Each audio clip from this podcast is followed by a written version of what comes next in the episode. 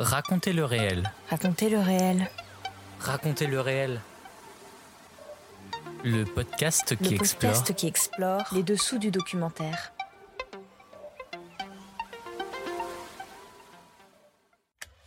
Bonjour, je suis Clément et je vous emmène découvrir les dessous de la création documentaire. Épisode 35 La jeune création du FIPADOC 2024.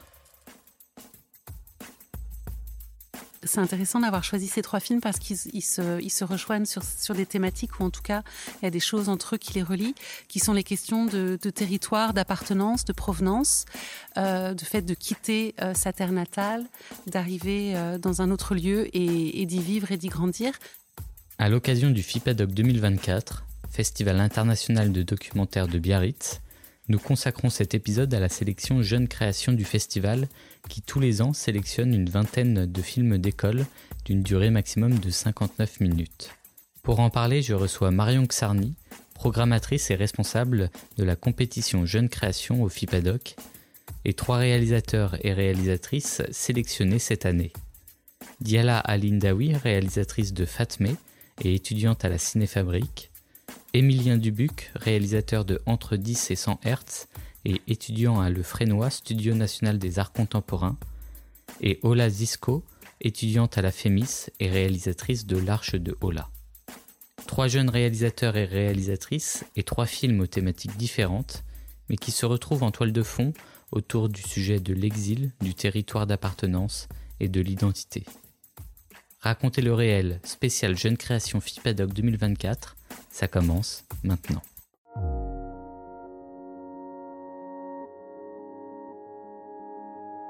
C'est quand même assez difficile de travailler avec le réel parce qu'il n'est pas très saisissable. Et c'est vrai que quand on rentre dans sa chambre d'hôtel comme ça et qu'on on, on met ses bobines sur la table de, de chevet, Explorer. Et comme nous, on a des films qui sont d'un certain coût, certains, même d'un énorme coût, c'est pas pour le goût de la dépense, parce que c'est s'endetter. Et j'aime pas m'endetter, mais j'y suis bien obligé, parce que je veux surprendre, parce que je veux être dans la, la, la folle aventure de la vie de, de, ce- de ces animaux. Raconter. Moi, j'ai tendance à valoriser les gens que je filme, des gens de la rue, des- des- de tout le monde. Et je les valorise en les écoutant, en montant leurs propos. Les gens deviennent des héros, des héros de leur village, de leur endroit. On met les gens en valeur, on a envie que les gens qui vont au cinéma les rencontrent. Défendre. Moi, je voulais faire un film activiste. Donc, c'était un film qui était là pour, euh, pour amener de la connaissance, ou, enfin, pour avoir un peu plus, amener l'écologie au cœur des consciences. Transmettre. Ce qui m'intéresse davantage, si vous voulez, c'est la réaction des gens eux-mêmes. C'est la réaction des gens eux-mêmes, pourquoi? Eh bien, c'est que euh, les cinéastes, les cinéastes qui viennent faire des films dans ces pays, ne se rendent pas compte qu'il ex- peut exister un dialogue absolument extraordinaire entre les gens qu'ils étudient ou qu'ils filment et eux-mêmes. Et que ce dialogue vient justement de ce moyen miraculeux qu'est le film. Le documentaire se dévoile Dans raconter le réel. dans Raconter le réel.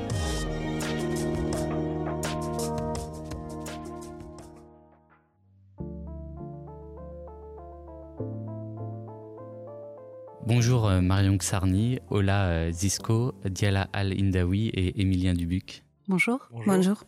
Commençons euh, avec vous, Marion. Vous êtes programmatrice et responsable de la compétition euh, Jeune Création au FIPADOC. Pouvez-vous nous détailler donc le déroulement de cette sélection Jeune Création du FIPADOC? Oui, bonjour. Euh, alors c'est une sélection qui est euh, dédiée aux films d'école, euh, c'est-à-dire des films qui viennent de toute l'Europe et du monde, et qui sont des moyens ou des courts métrages. Cette année, le plus long fait une quarantaine de minutes, et hum, chaque année, au moment de l'appel à films qui se déroule début juin, les écoles ou les réalisateurs, de façon indépendante, nous envoient leurs films. Et mi-octobre, on clôt la, l'appel à films. Et pendant un gros mois, on visionne les 400 films euh, qui nous ont été envoyés. Je travaille avec une équipe de quatre personnes. Euh, les films sont vus par plusieurs euh, programmateurs. Et début décembre, fin novembre, on arrive avec une sélection qui est très resserrée, puisque cette année, on a sélectionné 24 films. 24 films qui, comme je l'ai dit, viennent de partout dans le monde, avec une forte prédominance européenne. Et cette année, on a aussi un film cubain et un film nord-américain. Euh, et une sélection française. On fait bien évidemment attention euh, aux films euh, de, notre, de notre pays, puisqu'il y a beaucoup d'écoles ou beaucoup d'universités qui produisent des documentaires. Et c'est ce qu'on va pouvoir découvrir aujourd'hui. Tout à fait. Peut-être que vous pouvez d'ailleurs introduire les trois films dont on va parler aujourd'hui. Donc, entre 10 et 100 Hertz d'Emilien Dubuc. Il y a également Fatmé de Diala Alindawi. Et enfin, L'Arche de Ola euh, de Ola euh, Zishko. Euh, donc, est-ce que vous pouvez introduire ces trois films? Euh, donc ces trois films font partie euh, de, la sélection Jeune Création, donc des 24 films. Et c'est donc des films euh, francophones qui ont été réalisés dans des écoles de cinéma en France. Et c'est intéressant d'avoir choisi ces trois films parce qu'ils se, rejoignent sur, des thématiques ou en tout cas il y a des choses entre eux qui les relient, qui sont les questions de, territoire, d'appartenance, de provenance, de fait de quitter sa terre natale, d'arriver dans un autre lieu et, d'y vivre et d'y grandir, même si ce sont pas les les, thèmes euh, qui sont forcément les plus, euh, disons, visibles, on sent en sous-jacence que c'est des, des, thèmes qui vous ont aussi travaillé, qui ont travaillé les réalisateurs. Chacun à leur manière, les protagonistes nous font part euh, d'un éloignement d'une perte euh, et euh, d'un nouvel ancrage dans un territoire.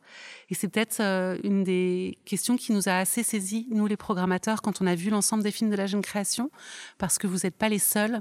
Il y a beaucoup de, jeunes réalisateurs qui travaillent ces questions de résonance, d'appartenance, d'ancrage dans un territoire et de la relation qu'on a euh, à son environnement et aux, gens qui l'habitent avec nous.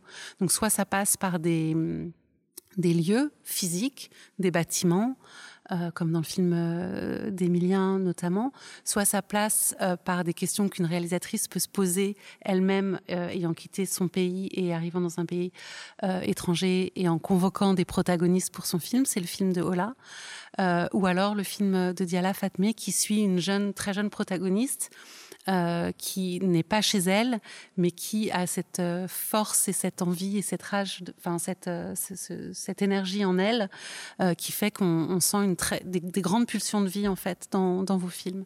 Donc c'est une, une, jolie façon de les avoir rassemblés aujourd'hui ensemble.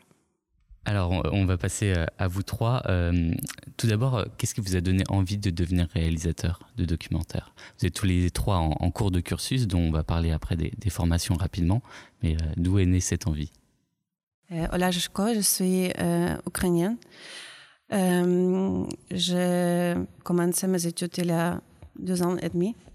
Et, avant de ça, j'ai toujours une envie de réaliser, euh, réaliser et mettre en scène mes fantasmes, mes rêves, et de créer les choses qui n'existent pas, créer le, monde qui n'existe pas, le personnage qui n'existe pas, et de donner la vie à mes fantasmes. C'est ça qui était mon plus grand euh, envie et raison pourquoi j'ai voulu devenir réalisatrice. Et actuellement, vous êtes donc étudiante à la FEMIS Oui, je suis étudiante à la FEMIS, troisième année en département de réalisation. Et donc le film dont on va parler juste après a été fait dans le cadre de ce cursus. Oui, c'était la deuxième année et chaque étudiant devrait réaliser un film de commentaire. On en parlera juste après. Euh, Émilien Dubuc, d'où est née cette euh, envie? Alors je travaillais dans un laboratoire pendant pas mal de temps déjà et euh, ça faisait un moment que j'avais envie d'autre chose, plus lié à l'art. Je faisais de la photographie beaucoup les week-ends. Et un peu de film, j'ai acheté une caméra, j'ai essayé et ça m'a plu de suite. Et j'ai décidé de continuer et d'arrêter euh, mon travail euh, au laboratoire. Et votre cursus, c'est le frénois Alors, euh, oui, j'ai passé d'abord trois ans une, une, licence aux Beaux-Arts de Gand, la Casque, en Belgique. Et ensuite, je suis venu au frénois finir mes études. Euh, en fait, j'avais, déjà étudié avant la biochimie. J'ai fait tout un travail en, biochimie. Et euh, quand j'ai entendu parler du Frénois, qui était une école, euh, c'est une, école qui fait vraiment de la place pour l'interface entre l'art et les sciences en général, les technologies. Et moi, ça m'a vraiment de suite plu, cette idée qu'on puisse conjuguer des, choses qui, pour moi, me représentaient, à la fois scientifique et à la fois artiste. Et donc j'ai passé le concours et, voilà, ça m'a plu de suite. mais autrement, j'aurais aussi pu continuer mes études à la casque. voilà. Diala Alindawi, d'où est née cette passion, vous aussi? Ouais, du coup, moi j'ai commencé à écrire depuis que je suis très petite. J'avais 8 ans quand j'ai commencé à écrire des poèmes, des textes et tout. Je savais que je voulais écrire toute ma vie. Et du coup, de base, je suis syrienne. Et euh, quand la révolution a commencé, après on a dû partir et quitter le pays et tout, euh, je me suis dit, j'ai envie de changer le monde. Je sais pas pourquoi j'ai pensé que c'était en faisant des films qu'on change le monde. Je voulais faire un film et après direct euh, tout changer. Arrêter la guerre, arrêter tout. Et après j'ai réalisé que c'était pas comme ça que ça se passe. Et juste je me suis dit, j'ai envie de garder une trace et juste documenter et, faire un truc qui me fait quelque chose, qui fait aux gens quelque chose, et voilà. Et du coup, on arrive en France, j'ai fait une licence en études cinématographiques euh, à Paris 8. Et après, j'ai fait la Cinéfabrique en section scénario. Et Fatme, c'était le dernier projet que je fais euh, dans le cadre de l'école. Enchaînons tout de suite euh, avec Fatme, si vous voulez. Est-ce que vous pouvez nous présenter tout simplement ce film que vous avez tourné donc au Liban? Oui, du coup, c'est un portrait d'une petite fille de 11 ans qui s'appelle Fatme et euh, elle vit avec sa famille, elle est syrienne, elle vit avec sa famille au Liban. Et en fait, Fatme, elle est très particulière euh, comme petite fille. Et, euh, mais pas que, elle est garçon manqué. Et en fait, ça pose, ça pose problème dans sa société qu'elle soit comme ça. ça pose des questions. Est-ce que c'est un garçon Est-ce que c'est une fille non, non, non. Et du coup, je raconte ça, mais la société elle est incarnée, par sa mère qui nous raconte ces problèmes-là, euh, comment ça a commencé et pourquoi et tout ça.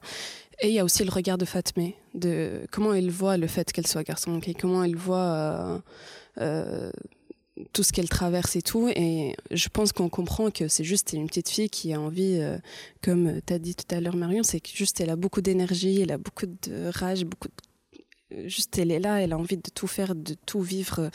Et juste elle s'en fout de, de cette question en fait. Elle pense même pas à être garçon manqué ou pas, elle est juste là et, elle est juste très forte.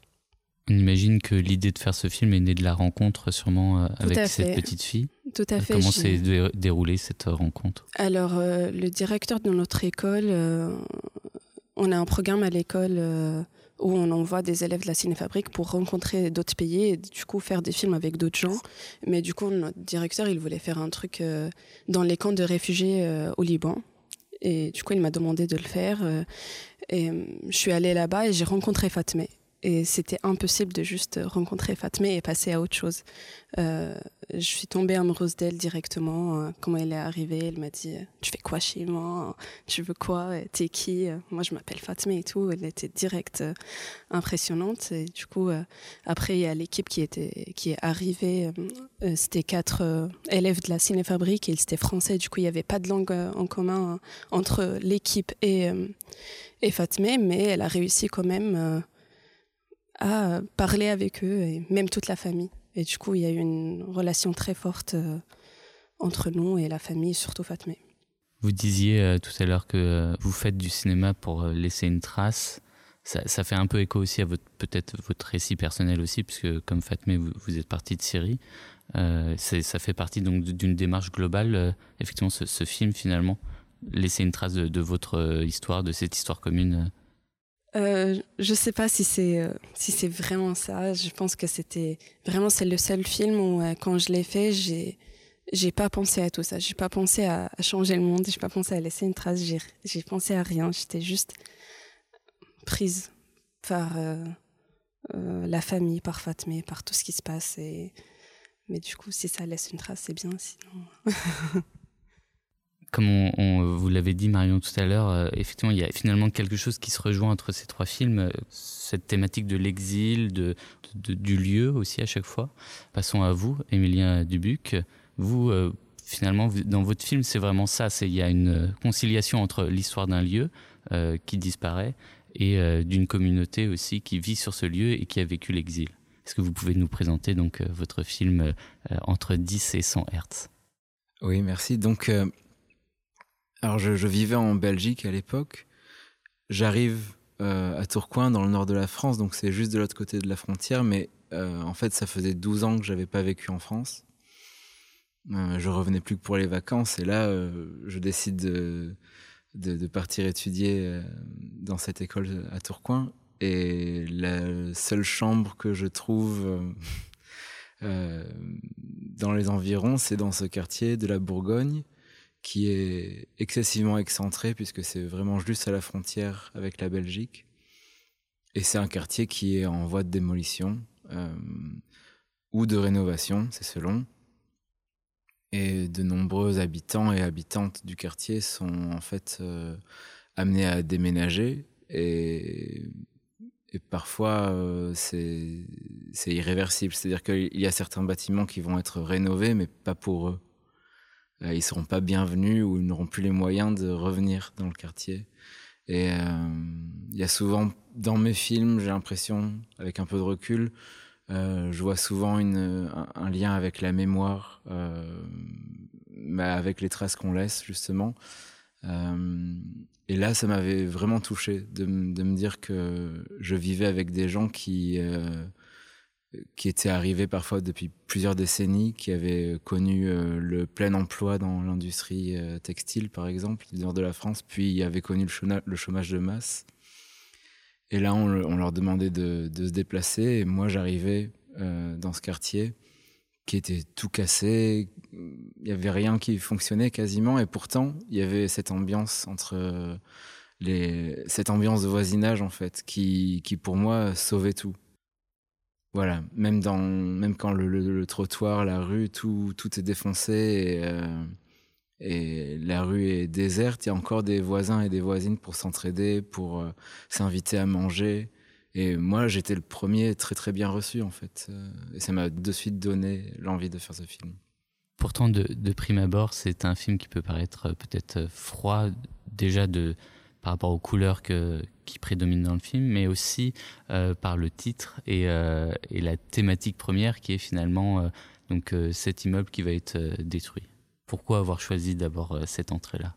C'est votre passé scientifique plus alors oui, il y a une teinte scientifique. Euh, néanmoins, j'avais pas du tout pensé à faire le, film de cette manière-là. Au départ, je pensais euh, quelque chose où je serais, euh, il y aurait une dimension vraiment réflexive dans le film, parler de moi, de mon arrivée dans le quartier. Et puis je me suis dit que c'était pas vraiment ma place, que je prenais peut-être trop de place. donc j'ai arrêté de parler. Et puis je pensais faire des sous-titres. Ça aussi, je laissais. Et à la fin, je me suis complètement effacé et je me suis dit, tiens, au final, c'est uniquement des habitants et des habitantes qui vont faire ce, film-là. C'est un film public. Euh, ça, c'était une des choses que je voulais, euh, euh, que j'introduisais de suite dans la relation avec, mes, avec le voisinage, de leur dire, je fais ce film-là, mais c'est à vous aussi de choisir comment vous vous mettez en scène, si vous voulez. ce qui était important pour moi à la fin, c'était de me dire, bah, qu'est-ce qu'il fait là cette, cette, cette, personne qui est en train de filmer et d'enregistrer. Donc, je me suis trouvé une, sorte de rôle. Euh, comme j'avais passé mon temps, plusieurs mois, à écouter les bruits de la rue, notamment les bruits de la démolition, je me suis dit que. Et c'est vrai qu'à chaque fois que j'enregistrais, il y avait quelqu'un pour venir me parler. Donc, c'est là où je me suis dit, en fait, je pourrais être comme cet ingénieur son qui viendrait écouter les bruits du quartier euh, on ne sait pas trop pourquoi, mais à la fin, euh, on se retrouve avec du matériel qui vient des gens. Voilà. Entre 10 et 100 Hz, c'était l'idée de, tourner les personnes qui allaient visionner le film en auditeurs. Euh, de, focaliser de suite avec le film l'attention des, personnes vers l'audition.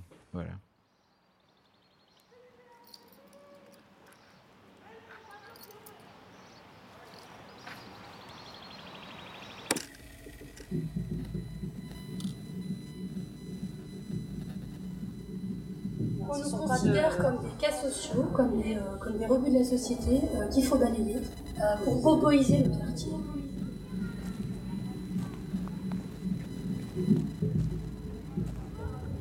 Un exemple de, de, de, procédé qu'utilise la mairie et l'IGA. mes parents sont, ils ne parlent pas français, ils ne parlent pas très bien français, ils ne savent pas bien. Quand un jour une dame est venue, ils a pris dans la voiture, mon père et ma mère, ils ont pris dans la voiture, leur ont montré une maison de l'extérieur, sans leur faire visiter l'intérieur de la maison, et leur ont dit s'ils voulaient cette maison. Les parents ne l'ont pas visité et voyant juste l'extérieur de la maison, ont dit non. Donc ils ont rempli un formulaire à la place de mes parents et leur ont fait signer. Oh non, donc ça, ça, c'était, ça considéré, ça s'est ah, constitué comme une, première proposition. Je trouve le procédé scandaleux. Là, on est vraiment dans l'appui de pouvoir.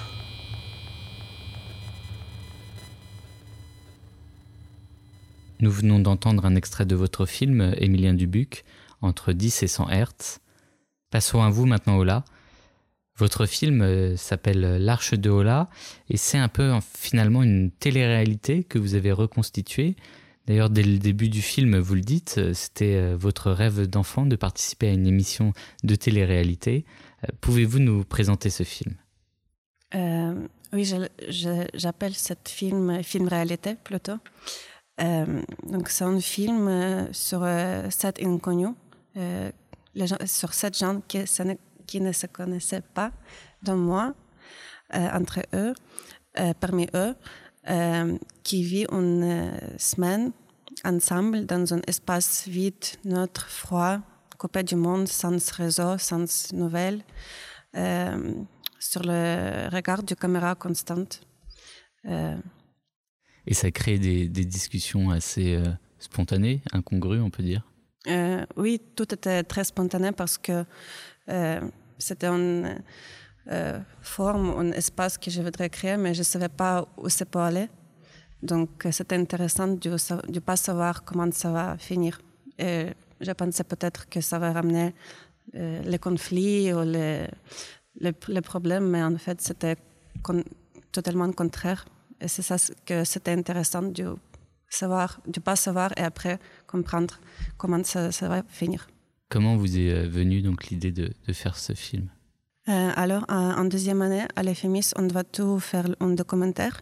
Moi, j'étais à salon du, du cinéma documentaire et je ne savais pas quoi faire. Mon seule idée, désir, c'était, je dis que je veux enfermer les inconnus euh, dans un, espace froid, sans téléphone, sans réseau, euh, pendant sept jours et savoir qu'est-ce qui va passer avec eux.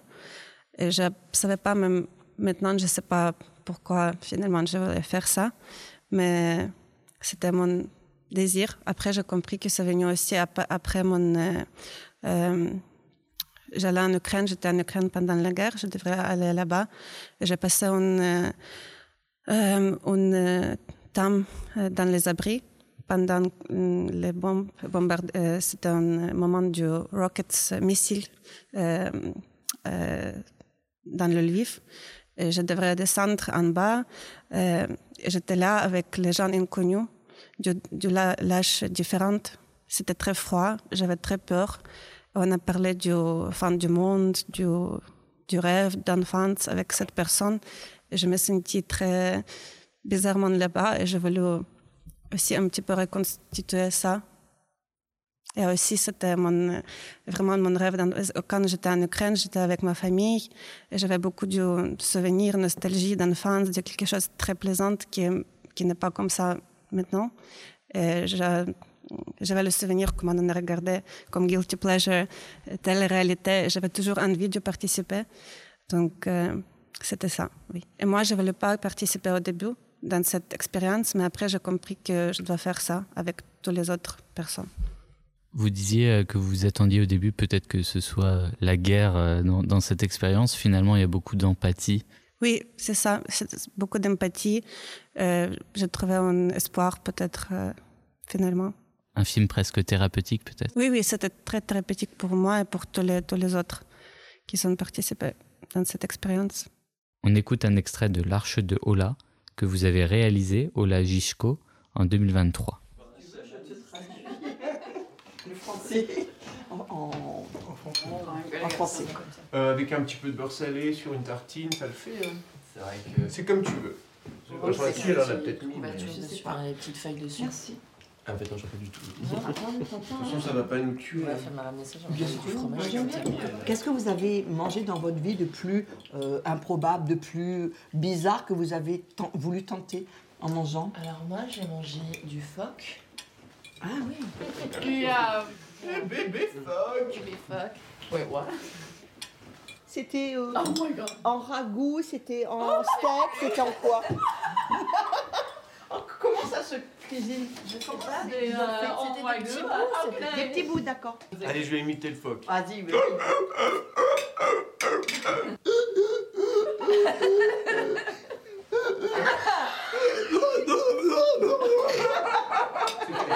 Moi, je vais aller prendre ma douche.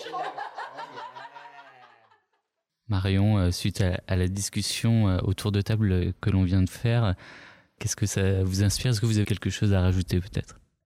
Euh, moi, c'est la première fois que je les entends parler de leur film. On vient de se rencontrer et on n'a pas encore euh, fait les séances publiques avec les questions-réponses. Euh, je suis tout à fait charmée par ce qu'ils disent. Plus que charmée, ce qu'ils racontent fait tout à fait écho à ce que moi j'ai ressenti quand j'ai vu leur film, que ce soit Fatmé ou effectivement ce que je disais, cette force de vie. Et on sent aussi que Diala, elle a vraiment la bonne distance avec sa protagoniste euh, et, et dans ce qu'elle raconte. euh, du coup, ça, ça fait sens. Euh, ce que Emilien a dit aussi euh, sur son film, euh, et il m'éclaire sur sa, notamment son, son, sa teinte un peu scientifique que je ressens dans le film, mais qui, qui est pourtant un peu en filigrane, mais qui, mais qui donne quand même une, une couleur au film. Euh, on n'a pas vous n'avez pas parlé du travail du son, mais qui est très fort et qui, imprègne le film de A à Z. Et, voilà. Et, pour le film de Ola, on s'est posé beaucoup de questions, euh, les programmateurs, à la vue de ce film, qui nous a assez vite happé, un peu fasciné. Il y a un truc, comme tu dis, Ola, de guilty pleasure, de regarder euh, une télé-réalité des gens qui sont enfermés. Et évidemment, il y a cette question de pour revenir à la question de départ de l'exil, de sachant que Ola elle-même euh, fait cette expérience. Et moi, j'avais élaboré cette idée que possiblement Ola avait pu être dans des, dans des abris souterrains et avait vécu cette expérience. Et quand elle le raconte aujourd'hui, euh, ça éclaire une partie du film, pas tout, parce qu'il y a beaucoup d'autres sources de création et, de désir qui se retrouvent dans son film. Mais ça me conforte aussi dans ce que moi j'ai ressenti à la vision, euh, à, la, vision de son film. Donc, euh, je suis plutôt rassurée. En tout cas, je sens que je suis pas trop loin de ce que les, cinéastes ont voulu nous apporter et ce qu'ils nous ont proposé euh, aux spectateurs. Et j'espère que c'est l'expérience que vont faire les, les biarros et les professionnels qui viendront voir les films en salle. Quelles sont euh, vos, vos, sources d'inspiration en tant que jeune réalisateur? Ça peut être les sources d'inspiration pour vos différents films dont on a parlé, mais aussi peut-être plus général euh, pour des futurs films? Alors, il euh, y a eu Chantal Ackerman tout le temps.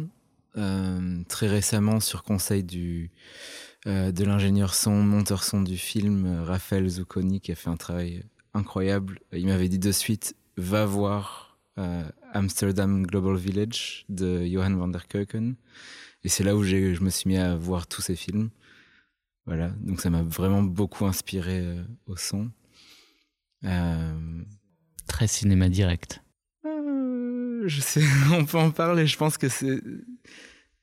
Enfin, il y a dans, dans ce, ce, mot direct, il y a beaucoup de choses à dire. Je pense que on, justement le travail du montage euh, euh, chez Vanderkeuken est, est assez incroyable. Pour moi, je le ressens plus tellement comme quelque chose de direct. Quand, je, quand on écoute, on se rend compte que c'est c'est un, un, un, mensonge assez magnifique, mais il, nous embarque. Euh, il y a finalement assez peu de direct, j'ai l'impression. Mais c'est une, c'est une bonne remarque quand même, je pense.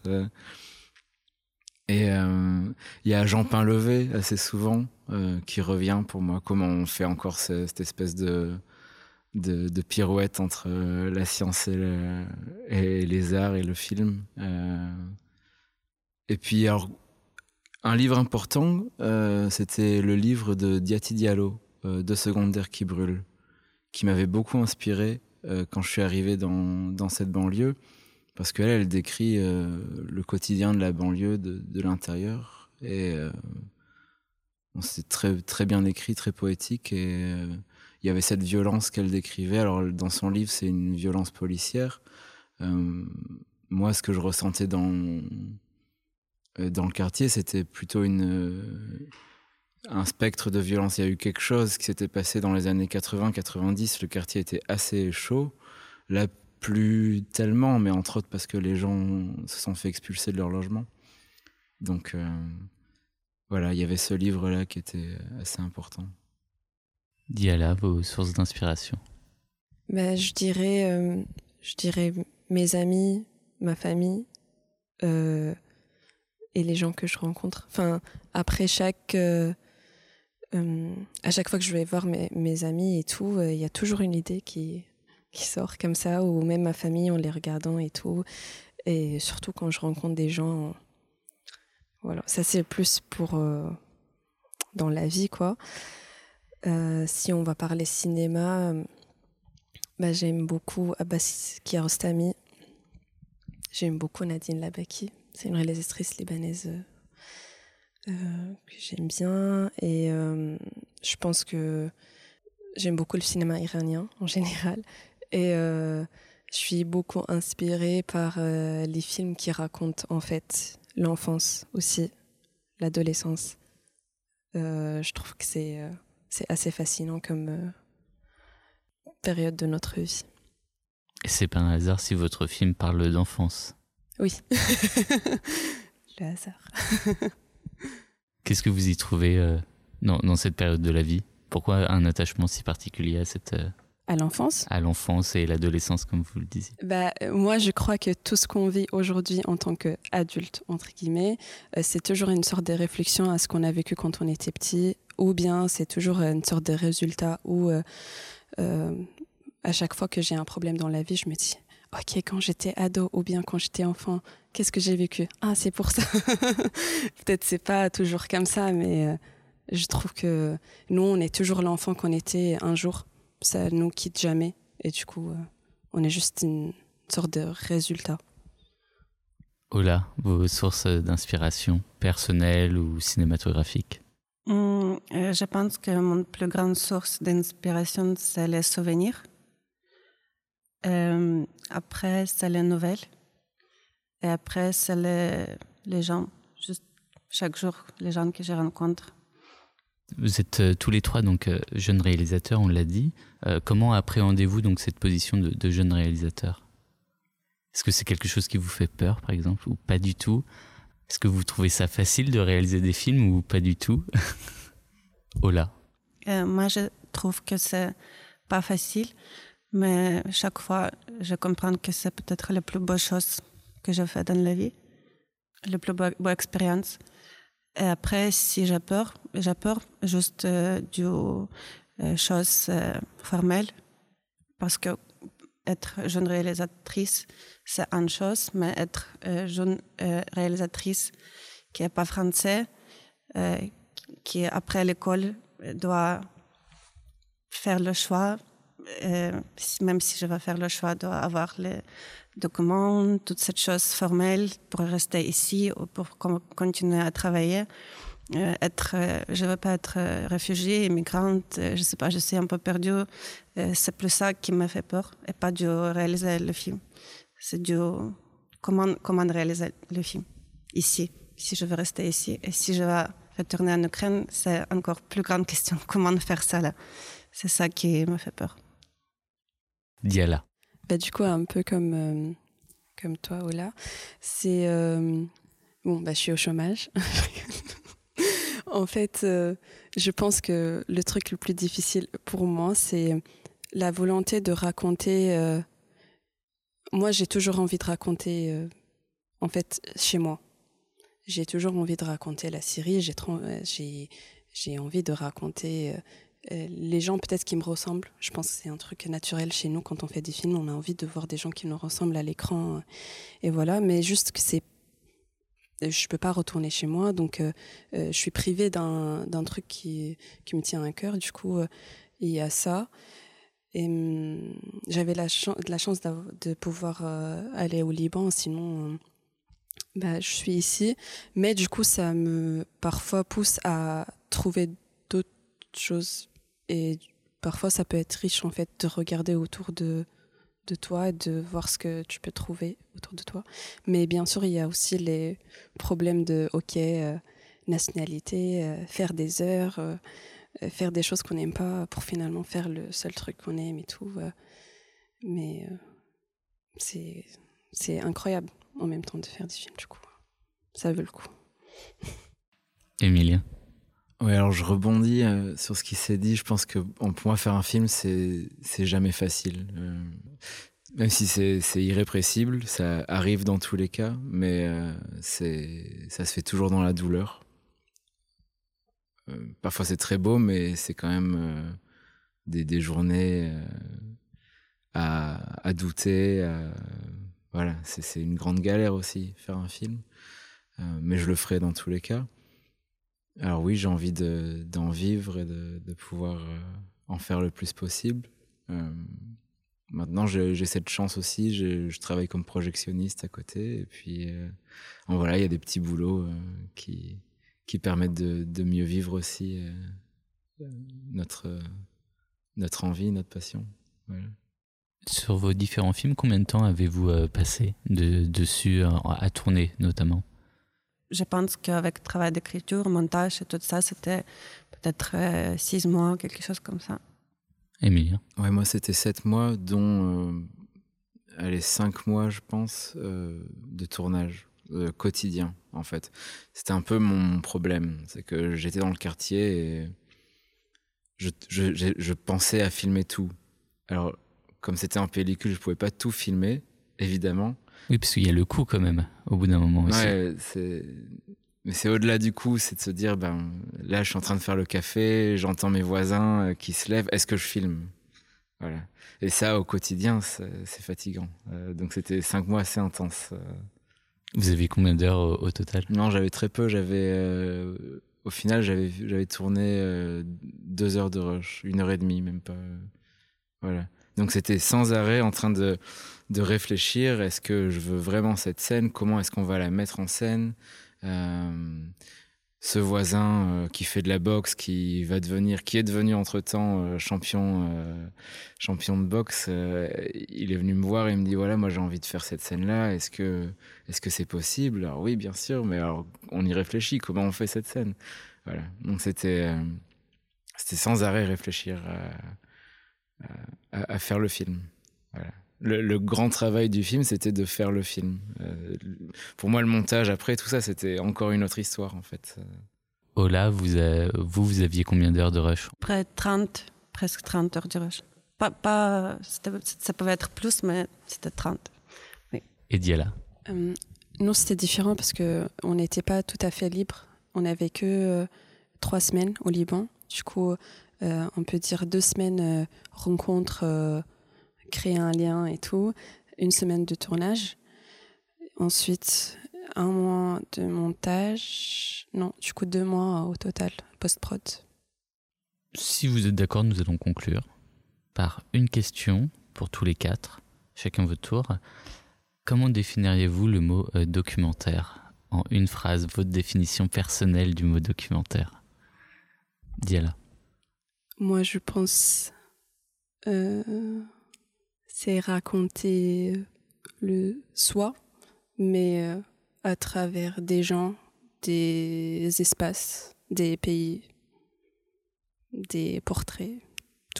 Marion. Pour moi, le documentaire, c'est avant tout une histoire de rencontre entre euh, un auteur, un artiste, la personne qui le filme, son protagoniste, et le spectateur. C'est un triangle. Et pour moi, le bon documentaire, c'est quand la rencontre, elle se fait à tous ces niveaux-là. Emilien et Ola. Euh, J'avais en tête trois mots responsabilité humaine et truthfulness, sincérité. Pour moi, le documentaire, c'est montrer comment je réagis avec le monde qui m'entoure. Quatre définitions très différentes. C'est ça qu'on aime dans le documentaire finalement, c'est toutes les définitions euh, différentes qu'il peut y avoir.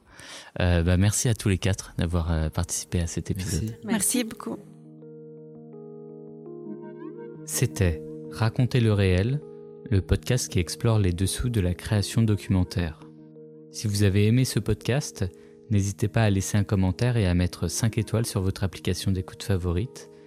Et n'hésitez pas à nous suivre sur les réseaux sociaux pour avoir des informations supplémentaires et des recommandations. Idée originale et réalisation par Clément Touron, montage de Julia Ponte, illustration et visuel de Justine Lofredo. À bientôt pour un nouvel épisode.